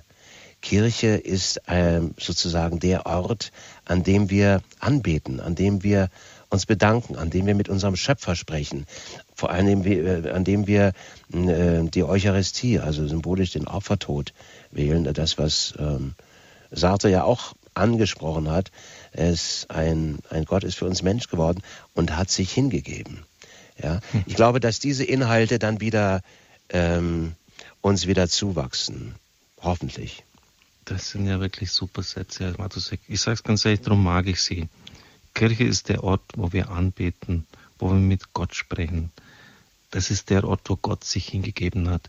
Und ich kann Ihnen sagen, das ist irgendwie das Innerste, was mich als Priester trägt und was mir immer Kraft gegeben hat durch diesen enorm kräftezehrenden Aufbau des Radios. Wir brauchen uns nicht brüsten, aber wir haben eine deutschlandweite Verbreitung, eine Lizenz, die einen unendlichen Wert hat. Glückwunsch, also ich finde das toll, ja. Ich finde ja, das ganz große einfach, Klasse, ja. Einfach ein Geschenk, ein Geschenk des Herrn. Ja. Und im Innersten geht es genau um diese Sachen. Der Präsident der Weltverbindung Radio Maria, Emanuele Ferrario, der die Kontinente schon mehrfach bereist hat, wurde gefragt, was ist denn dieses Radio? It's the Eucharist, es ist die Eucharistie. Da haben wir die meisten Einschaltquoten. Und ob sie es glauben oder nicht, und da mögen sich vielen die Nackenhaare sträuben, die höchsten Einschaltquoten nach der Gemäße ist der Rosenkranz. Ja. Und wissen Sie, was dann danach kommt? Das ist alles bei so einem Sender, der hat zwei Millionen Zuhörer täglich, viereinhalb Millionen in der Woche, mhm. viereinhalb Millionen. Ist genau mhm. untersucht worden, wann die Leute einschalten. Und mhm. da gibt es in der Mittagszeit, so im kirchlichen Stundengebet, also das Breviergebet, eine Zeit, nur eine Viertelstunde, da wird die Mittagshore gebetet. Das sind drei Psalmen, kurzes einleitendes Gebet, eine biblische Lesung, Oration. Die hm. Einschaltquoten schnellen auf das Doppelte hoch. Die Leute wollen beten. Toll. Die Leute mhm. wollen beten. Ja. Also es ist ein echtes Apostolat, was sie da machen. Ja, ja, das ist wunderbar. Ja. Das war ja heute das Evangelium, ne? dass der ja. sozusagen, der Herr die Jünger aussendet und sagt, ich gebe euch die, das, das, Sakrament des Priestertums wurde angesprochen, die Kraft zu heilen und in Zungen zu reden und so weiter. Ja. Das ist das, was, das ist ihr Apostolat. Das ist das, was sie machen. Und das finde ich ganz große Klasse. Wissen Sie, die, Leute staunten, heute im Evangelium, die Leute staunten, wie begnadet er redete. Mhm. Hey Leute, liebe Theologen, liebe Übersetzer der Einheitsübersetzung, es steht leider nicht dort so, sondern mhm. wörtlich übersetzt, die Menschen staunten über die Worte der Gnade, die aus seinem Mund kamen. Das ist etwas anderes als begnadet redete. Und das ist entscheidend. Das, was Christus uns sagt, sind Worte der Gnade. Und es ist eine Gnade, dass wir das hören und unser Leben da nicht aus, danach ausrichten dürfen. Bei einem Requiem ich war doch dabei, als ich als Kaplan war, wenn die Leute da eingeschüttet haben, die Erde soll dir leicht sein. Ja, mhm. wunderbar. Was, was erzählt denn der da für einen Stuss? Über den Wolken ist Ruhe. Bin ich im falschen Film? Meine Güte, wie arm sind die Leute. Ich stehe am Grab und sage, ich bin die Auferstehung und das Leben. Wer mich glaubt, wird leben, auch wenn er stirbt. Das sind Worte der Gnade, Freunde. Mhm oder in der Eucharistie, das ist mein Leib, der für euch hingegeben wird. Oder Johannes 13,1, er liebte die Seinen bis zum Äußersten, bis zum Letzten, bis zum geht nicht mehr. Eistotelos im Griechischen. Das heißt, wenn du diese absolute Liebe willst, die existiert bereits. Und die kannst du essen. Die kannst du aufnehmen in dich. Worte der Gnade, das ist mein Leib. Und ich wünsche mir eine neue Leidenschaft in unserer Kirche für diese Worte der Gnade, dass wir das wissen dürfen, dass wir das hören dürfen, dass diese Worte unser Leben tragen und prägen, das, das muss wieder den Menschen gesagt werden. Und ich habe wirklich, das ist keine Übertreibung, auch kein Wichtigreden von mir, zweimal jetzt mit Leuten zu tun gehabt, die Konzerne mit 7000 Mitarbeitern leiten. Ich habe da nur ein paar Sätze ihnen gesagt. Ich bin immer ziemlich frech. Mhm. Ich sage dann, Jesus Christus hat gesagt, der Sinn des Lebens besteht nicht darin, dass ein Mensch aufgrund seines Vermögens im Überfluss lebt. Peng. Natürlich für 99 Prozent unserer Leute besteht der Sinn des Lebens darin, dass sie im Lotto gewinnen, eine Villa auf Mallorca kaufen, ein schlaues Leben führen. Mhm. Und Christus sagt, der Sinn des Lebens besteht nicht darin. Das sind Worte der Gnade, die aus der Ewigkeit Gottes in unsere Zeit kommen, die Richtschnur sind, an denen wir uns auszurichten haben, nicht weil sie sklavisch sind, weil sie Worte in die Freiheit auch sind. Und wenn du das nicht tust, wenn du dich dem Erfolg auslieferst, deiner eigenen Gier, deiner Erbärmlichkeit, der Sucht, dann wirst du den Preis dafür bezahlen. Ich hatte Standpunktsendungen mit Leuten, die bis unter die Achseln tätowiert waren. An einem Tisch saßen mal Leute, die hatten, die saßen insgesamt 40 Jahre im Knast. Und da habe ich mal gefragt, wie schaut denn das da aus? Und sagen, ja, der Böse existiert. Wir haben es erlebt in unserem Leben. Es existiert das Böse. Es ist nicht nur einfach irgendwie Fantasy oder äh, wir kommen jetzt irgendwie im, in einem Roman von ähm, Tolkien in Mittelerde. Das existiert. Und da brauchen wir diese Worte der Gnade. Entschuldigen Sie, dass ich jetzt ein bisschen Leidenschaft. Nein, nein, Sie haben völlig recht. Ich glaube auch, dass ähm, Böse existiert und das muss man ernst nehmen. Und ich finde das äh, sehr beglückend, wie Sie gerade gesprochen haben, von dem, von dem doch umstrahlenden Inhalt, um den wir, den wir in der Kirche haben, diesen Schatz, den wir und den Sie auch ähm, ausgeben. Und ähm, ja, das ist das, das ist der Kern, ja. Und ich ja. glaube, man, man, man, man sollte sich glücklich fühlen, wenn man aus dem Gottesdienst kommt. Ja, man hat diese ganzen, den ganzen Kreislauf. Man ist mitgestorben, man ist auferstanden. Ja, und das ist, man sollte, wenn man aus dem, wenn man aus dem Gottesdienst kommt, das Gefühl haben, auferstanden zu sein, wieder auferstanden zu sein und Dankeschön zu sagen. Ja, für mich dann wirklich auch die äh, immer für mich das wichtigste Gebet ist das vor der, vor der Kommunion. Herr, ich bin nicht würdig, dass du eingehst unter mein Dach. Aber sprich nur ein Wort, so wird meine Seele gesund. Was für ein Versprechen. Und was für eine, eine tolle Berührung.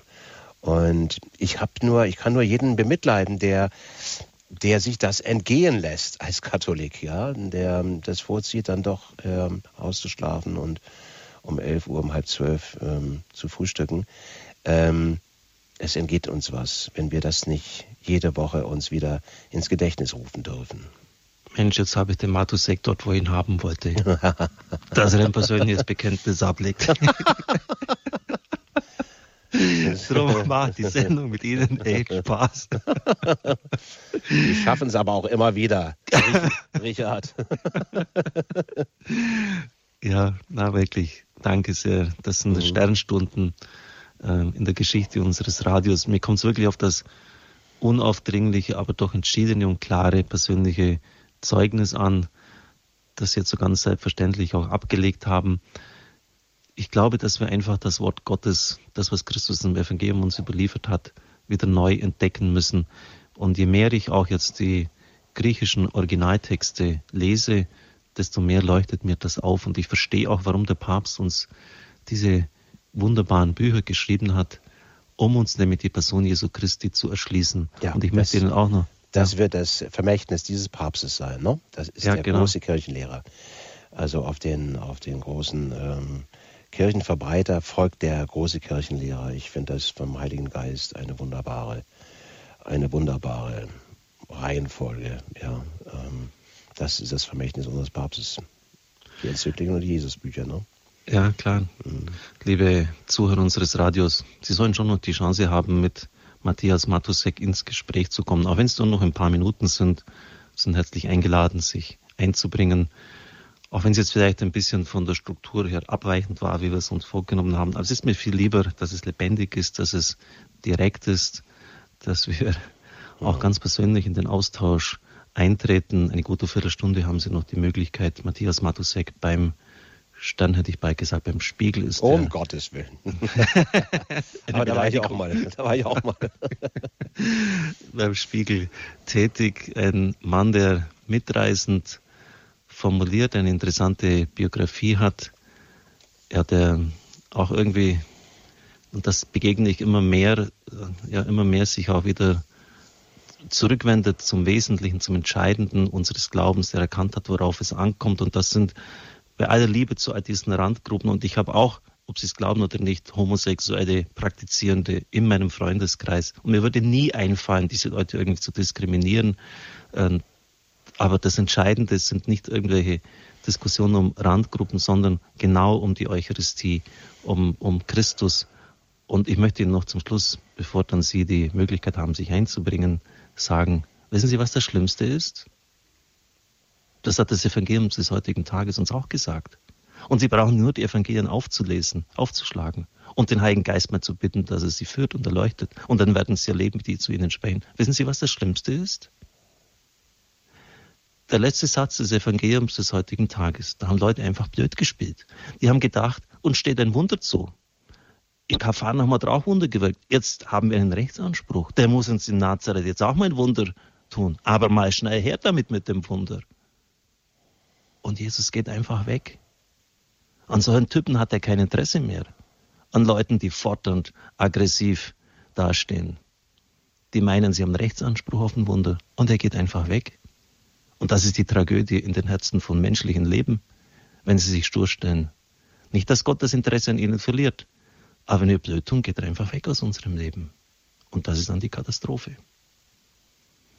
Mit diesen nachdenklichen Sätzen möchte ich es in die Musikpause schicken. Haben nur noch 10, 15 Minuten Zeit.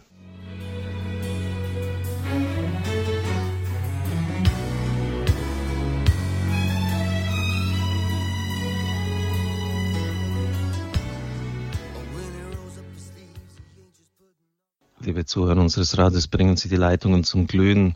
Monika nimmt Ihre Anrufe entgegen. Ich danke Frau Eckert aus dem Eichsfeld. Zwei Leitungen sind noch frei. Wir versuchen möglichst rasch auch die Fragen, dann Ihre Anregungen unterzubringen, dass noch möglichst viele sich einbringen können. Dann gehen wir mal in das Eichsfeld. Frau Eckert, Sie rufen aus dem Eichsfeld an. Grüß Gott. Ja, grüß Gott. Sie haben eine danke. Frage, eine Anregung? Ja, ich danke Ihnen für das gute Zeugnis.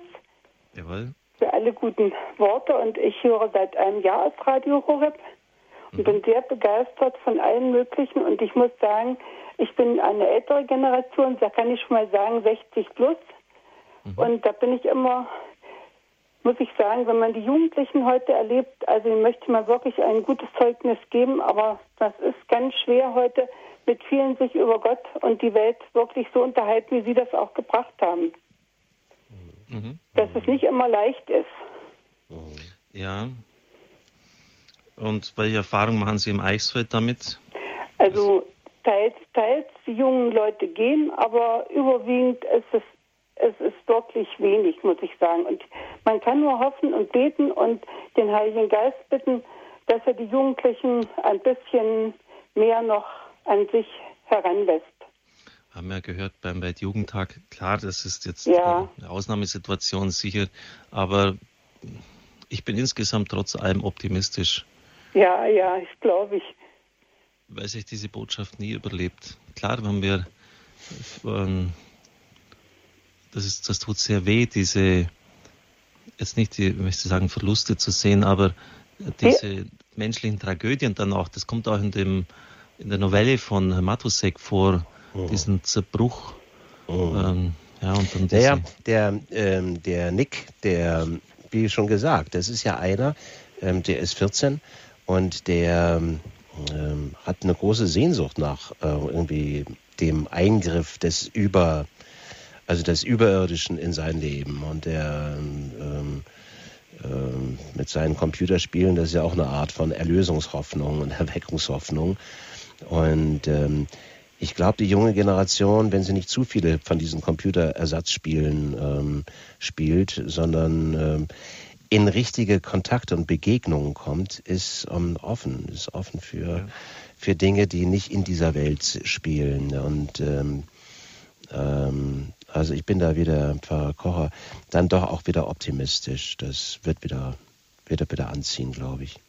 Ja, danke, Frau Eckert aus dem Eichsfeld, aus Zusmarshausen, ganz in der Nähe meiner Heimat, in der Nähe von Augsburg. Frau Heum, es ist die nächste. Grüß Gott. Äh, guten Abend. Es war also ganz wunderbar erfrischend, äh, zwei äh, Männer, wo ich also zur Fangemeinde gehöre, da zu hören in einem so erfrischenden Dialog.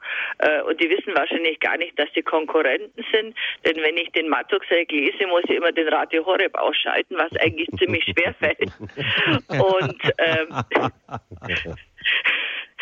Und äh, äh, diese, diese äh, gewisse äh, Frechheit, die geht vielleicht äh, den Katholiken im Allgemeinen ab, aber wir können sie wieder lernen. Also das braucht man ganz bestimmt. Äh, nur noch eine ganz äh, kleine äh, Randbemerkung. Äh, also äh, vor Weihnachten war ja äh, der Richard äh, so heiß begehrt. Ich habe ihn gerade noch erwischt vor Weihnachten. Mhm. Die Bestellungen sind heiß gelaufen. Mhm. Und äh, da hat also meine Tochter und ich, wir sind äh, begeisterte Köchinnen und da haben wir festgestellt, also man sollte die Innereien der berühmten mhm. Gans in dicke Plastikfolie wickeln, denn ja. sonst stinkt sie nicht.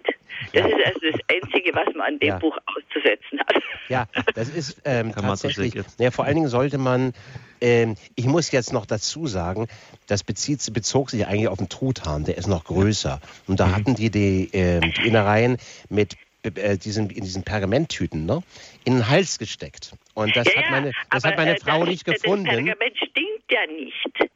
Aber äh, doch, die, diese, diese, die hat, das Fleisch war durch und durch verdorben. Das, hat, das war, war so bestialisch, so bestialisch, wie ich das da, wie ich das da auch aber, ein aber das lag da nicht an den Innereien. Doch, das, äh, das, das lag an den Innereien, weil die muss man doch rausnehmen und extra braten und daraus den Sud Aber machen. na, also eine, eine schöne, es, es müsste ja, das müsste ja dann, also, naja gut, wir wollen ja jetzt äh, Ihr schönes Buch nicht wegen der Innereien zerreden, also es wäre direkt schade. Aber das ist eine Schlüsselstelle. Ich weiß, aber äh, äh, äh ich es bin 65 Jahre alt ja. und wahrscheinlich habe ich schon 60 äh, Weihnachtsgänse verzehrt verzehrt, wenn nicht mehr. Und ähm, also äh, äh, es, die Leber und und äh, die Innereien sind ja eigentlich nur Leber und und äh, Herz, und so Hals und das fängt Herz, nicht ja. an zu stinken. Es das hat Problem. fürchterlich gestunken. Ich komme mal, ja, bei, Ihnen, komm mal äh, bei Ihnen vorbei. Der und vielleicht kaputt. Hm. Ja, das, naja, das ist, ähm, wie, aber auf jeden Fall ist das dieser, diese, diese Höllensituation plötzlich. Das, das ist eine so schöne Situation, plötzlich wie die, die öffnet sich die Hölle. Das, das, ist höllisch wunderbar, das hat mich so amüsiert, aber äh, ich, und, also wir müssen es tatsächlich doch, mal ausprobieren ja, nochmal, ja, wenn es schade wäre um die Gans oder den Tut hat. das Schöne ist doch, dass selbst diese Katastrophe von dieser Familie dann in diesem weihnachtlichen ähm, Schlusswunder einfach ähm, bewältigt wird und äh, dass die dann äh, offen sind für das Wunder, das sich ganz am Schluss ereignet. Ja, ja no, da das wollen wir jetzt aber noch nicht verraten. Nein, nein, nein, nein. Da geht es um eine Art von Himmelfahrt. Die, ja, ja. Vor, vor Weihnachten, Matusek. Aber vielen Dank für den, für den Zuruf, Frau, Frau Heume. Ja, Frau Heume. Äh, Matusek, es hieß, dass man vor Weihnachten das Buch kaum mehr bekommen hat. Ist es wieder auf dem Weg, ein Bestseller zu werden? Ich habe jetzt nicht nachgeschaut in der Liste, oder ist es schon bereits ein Bestseller geworden? Nee, es ist leider vergriffen gewesen, kurz vor Weihnachten. Mhm weil der Verlag nicht darauf gekommen ist, dass eine Weihnachtsgeschichte ausgerechnet zu Weihnachten äh, verlangt wird. Aber ich habe, wie gesagt, ich habe sehr schöne Kritiken und äh, Elke Heidenreich hat es geliebt, mhm. hier eine echte, liebenswerte Weihnachtsgeschichte. Äh, in der Tagespost hat einer äh, geschrieben, der Mädchen, Kollege Mädchen, das Buch hat das Zeug zu einem echten Weihnachtsklassiker zu werden. Mhm. Also dann hoffen wir auf, das, auf die nächste Weihnachten. Vielleicht klappt es ja dann mit dem Bestseller. Kommt ja wieder kommt wieder. Ne? Das ist das, worauf wir uns verlassen können. Ist doch schön. Dann haben wir noch die, den Herrn Felges aus Eging. Grüß Gott. Grüß Gott, Herr Pfarrer Kocher. Grüß Gott, äh, sehr geehrter, wenn ich sagen darf. Lieber Herr Matosek, ja. ich äh, bin nicht nur berührt, ich bin elektrisiert und das, was mich äh, seit langer Zeit umtreibt, ist einfach, wenn wir erlöst sind, warum sind wir Entschuldigung, wenn ich das so ausdrücke, verdammt normal nicht glücklich. Mhm. Oder jedenfalls bringen das nicht rüber, dass wir glücklich sind. Und äh, lassen uns auch zu leicht einschüchtern, lassen uns zu leicht also ja auch deprimieren durch äh, die Banalitäten des Alltags. Ähm, eigentlich ist die Botschaft auch gerade der Menschwerdung Gottes so revolutionierend, dass sie uns eigentlich täglich ergreifen müsste und trotzdem schaffen wir es nicht. Ja, fühlen uns auch irgendwie eingeschüchtert, natürlich in dem Umfeld der Medien, aber äh, äh, das ist ja nicht glaubhaft in dem Sinne, dass äh, wir uns so leicht einschüchtern lassen. Woran liegt es? Ist es äh, der Kleinglaube oder ist es einfach zu wenig Freude, die uns wirklich erfüllt oder zu wenig wirklicher Glaube? Ja, hm. also vielleicht hat der Pfarrer da eine, also ich, äh, es ist natürlich, Sie haben völlig recht. Das ähm, Verrückte ist doch, dass äh, wir Burnout und Depression und ähm, all diese, diese Seelenerkrankungen erleben ähm, in einem irrsinnigen Ausmaß. Ähm, ich habe in, ähm, in Rio unter anderem gelebt, neben uns war eine Favela und die scheinen, ähm, die scheinen also Depressionen und sowas nicht zu kennen. Ja, ähm, die, und die, die, gehen in die Kirche und freuen sich und die Gottesdienste da sind, äh, sind von einer derartigen Fröhlichkeit und da wird geheult, da wird gelacht, da wird gesungen, da wird nochmal äh, ähm, die, die, äh, das Ehegelübde erneuert, da wird von dem Drogentoten erzählt, von dem Gangster, der jemanden erschossen hat. Ähm, aber Depression und Burnout habe ich da nie kennengelernt. Das mhm. ist eine, eine Geschichte, die ähm, nur in unserer Komfortzone vorkommt.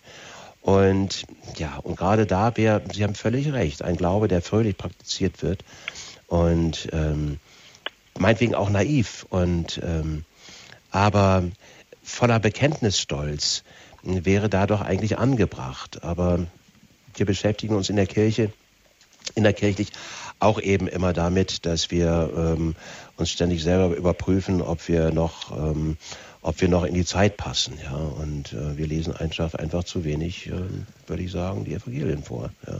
Vielleicht hängt das auch, ja, gibt uns der Heilige Don Bosco eine Richtung, fröhlich sein Gutes tun, die Spatzen pfeifen lassen. Mhm. Ein, ein trauriger Christ ist etwas, was es was ein hölzernes Eisen ist, was es eigentlich nicht geben dürfte, mhm. muss man ganz klar sagen. Ja. Mhm. Kürzlich habe ich in einem Aufsatz von einem Exerzitienmeister, der drei Jahrzehnte jedes Jahr zig Kurse gegeben hat, gelesen. Das eigentliche Problem der Kirche ist nicht eine Strukturkrise und eine Debatte über äh, all diese Randthemen, die wir jetzt auch in dieser Sendung sattsam angesprochen haben, sondern wörtlich zitiert aus dem Gedächtnis die faktische Beziehungslosigkeit vieler sogenannter Christen, Ordensleute, Kleriker auf allen Stufen ist das Hauptproblem, die faktische Beziehungslosigkeit zu Christus. Mhm. Ähm, mhm das ist ein harter Satz, mhm. aber es dürfte in dieser, diesem Land ja, vielleicht wenige Leute geben, die so viel mit äh, Leuten zu tun haben wie ich. Fast jeden Tag sind es verschiedene äh, Priester, Mitbrüder, Bischöfe, was auch immer, Ordensleute. Und ich glaube, dass er recht hat. Mhm. Ja, da, äh, es kann es sein, dass es diese übertriebene Selbstbezogenheit ist, die natürlich seit Jahrzehnten überkultiviert wird. Äh, nicht nur Selbstverwirklichung, aber auch mit seinen eigenen Problemen sich so wichtig zu nehmen.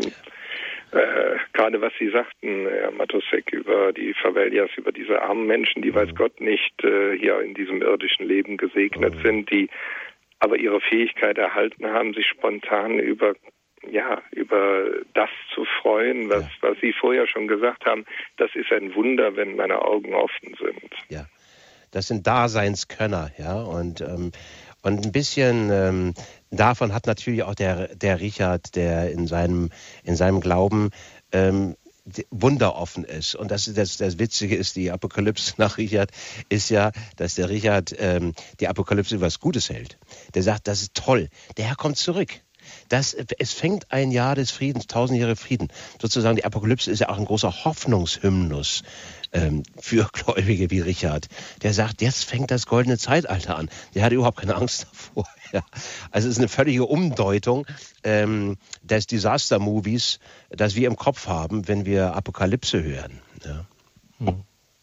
ja vielleicht, ich denke an den einen Satz, ähm, euch muss es zuerst um das Reich Gottes gehen, als andere wird euch dazugegeben werden. Und ich merke immer mehr, es geht um das erste Gebot. Ja. Geht es uns wirklich um das Reich Gottes? Ja. Um was geht es uns denn eigentlich in der Kirche? Ich denke jetzt auch bei den Medien, ich habe es ja, das ist mein Metier, bitte um Entschuldigung, wenn ich wieder darauf zurückzukomme, aber es ist doch, mal lange ich mich äh, an den, mir an den Kopf und denke mir, Warum müssen wir in einem fast Einmann-Kampfbetrieb, zumindest in Anfangszeiten, jetzt ist es nicht mehr so, mitten in den Bergen von Balderschwang, es sind nur ein paar Ost- und Nordseeinseln abgelegener als dieser Standort, ähm, nur auf Spenden finanziert mit Ehrenamtlichen so ein Radio beginnen? Warum kann das die Kirche nicht, die immer noch auch ganz beachtliche finanzielle Mittel zur Hand hat? Mhm. Was, was läuft denn hier in unserer Kirche mhm. schief? Mhm. Also ich glaube, dass wir diese ganz grundsätzlichen Fragen schon viel, viel mehr in den Mittelpunkt stellen müssten, dass es uns wirklich in erster Stelle um die Beziehung zum Herrn geht. Von dort her bekommen wir dann Antworten und Orientierung für unser Leben. So mhm. läuft es doch. Mhm. Und dass wir uns nicht immer permanent auseinanderstreiten, die Köpfe einschlagen um Dinge, die jetzt vielleicht gar nicht so wichtig sind. Herr Matus sagt, die Zeit ist fast schon vorbei. Wird das auch irgendwann mal verfilmt? Irgendwie habe ich immer so eine Andeutung gehört. Sie das? Ja, es, es, haben mich einige Leute darauf angesprochen, da sei so szenisch geschrieben und, und würde sich. Hallo? Liebe Zuhörer, jetzt hat es am Schluss doch noch den Herrn Matusek rausgehaut. Ich hoffe, dass wir ihn noch am Schluss auf Sendung bekommen. Monika wird versuchen, ihn noch anzuwählen. Aber es hat ja wunderbar funktioniert. Herr Matusek sitzt in einem Studio des NDR in Hamburg. Wir haben ihn zugeschaltet. Aus irgendeinem Grund hat sie ihn rausgeworfen zum Schlusswort hoffen wir, ihn noch zuschalten zu können. Ich bin jetzt nicht im Studio von Balderschwang gewesen, sondern weit weg davon, weil ich Bischof Endro besucht habe. Ich danke unserem Techniker Florian Kisslich, der mir vor Ort in einem ganz normalen Wohnhaus das Studio hier in Anführungszeichen eingerichtet hat. Ich danke Peter Kiesel, der geduldig neben mir sitzt, die Technik aufgebaut hat, betreut hat, dass zumindest mich nicht raushaut. Ich danke Frau Lemmen-Feldges, die versehentlich in das Studio in München gegangen ist. Sicher wurde sie benachrichtigt, aber sie ist nicht angekommen, die also bereit war, auch die Sendung zu fahren. Ich danke ähm, ja, Monika Barget, welche jetzt auch die Regie geführt hat. Und ich danke auch Herrn Matthias Matusek. Das war sicher wieder eine Sternstunde bei unserem Radio. Ja, es ist ein lesenswertes Buch. Ja, sicher ist vielleicht nicht in einem üblichen Sinn einer Weihnachtsgeschichte. Es endet auch ziemlich dann auf Krawall gebürstet. Sie werden sehen, wenn Sie es lesen. Ich nehme an, dass es jetzt wieder erhältlich ist, nicht vergriffen ist vor Weihnachten. Apokalypse nach Richard, eine heitere Novelle, die er uns geschenkt hat. Ich bitte auch um Entschuldigung, wenn es mal ein bisschen so geklopft hat. Offensichtlich haben wir ein Handy zu nahe an den Commander, also an das Übertragungsgerät, hingestellt. Ich wünsche Ihnen eine gesegnete Woche. Bleiben Sie diesem Radio treu. Sie haben es gehört, Der Glauben, der hat Zukunft, wir haben Zukunft. An dieser Zuversicht halten wir fest. Eine gesegnete, einen gesegnete Abend und eine gesegnete Woche.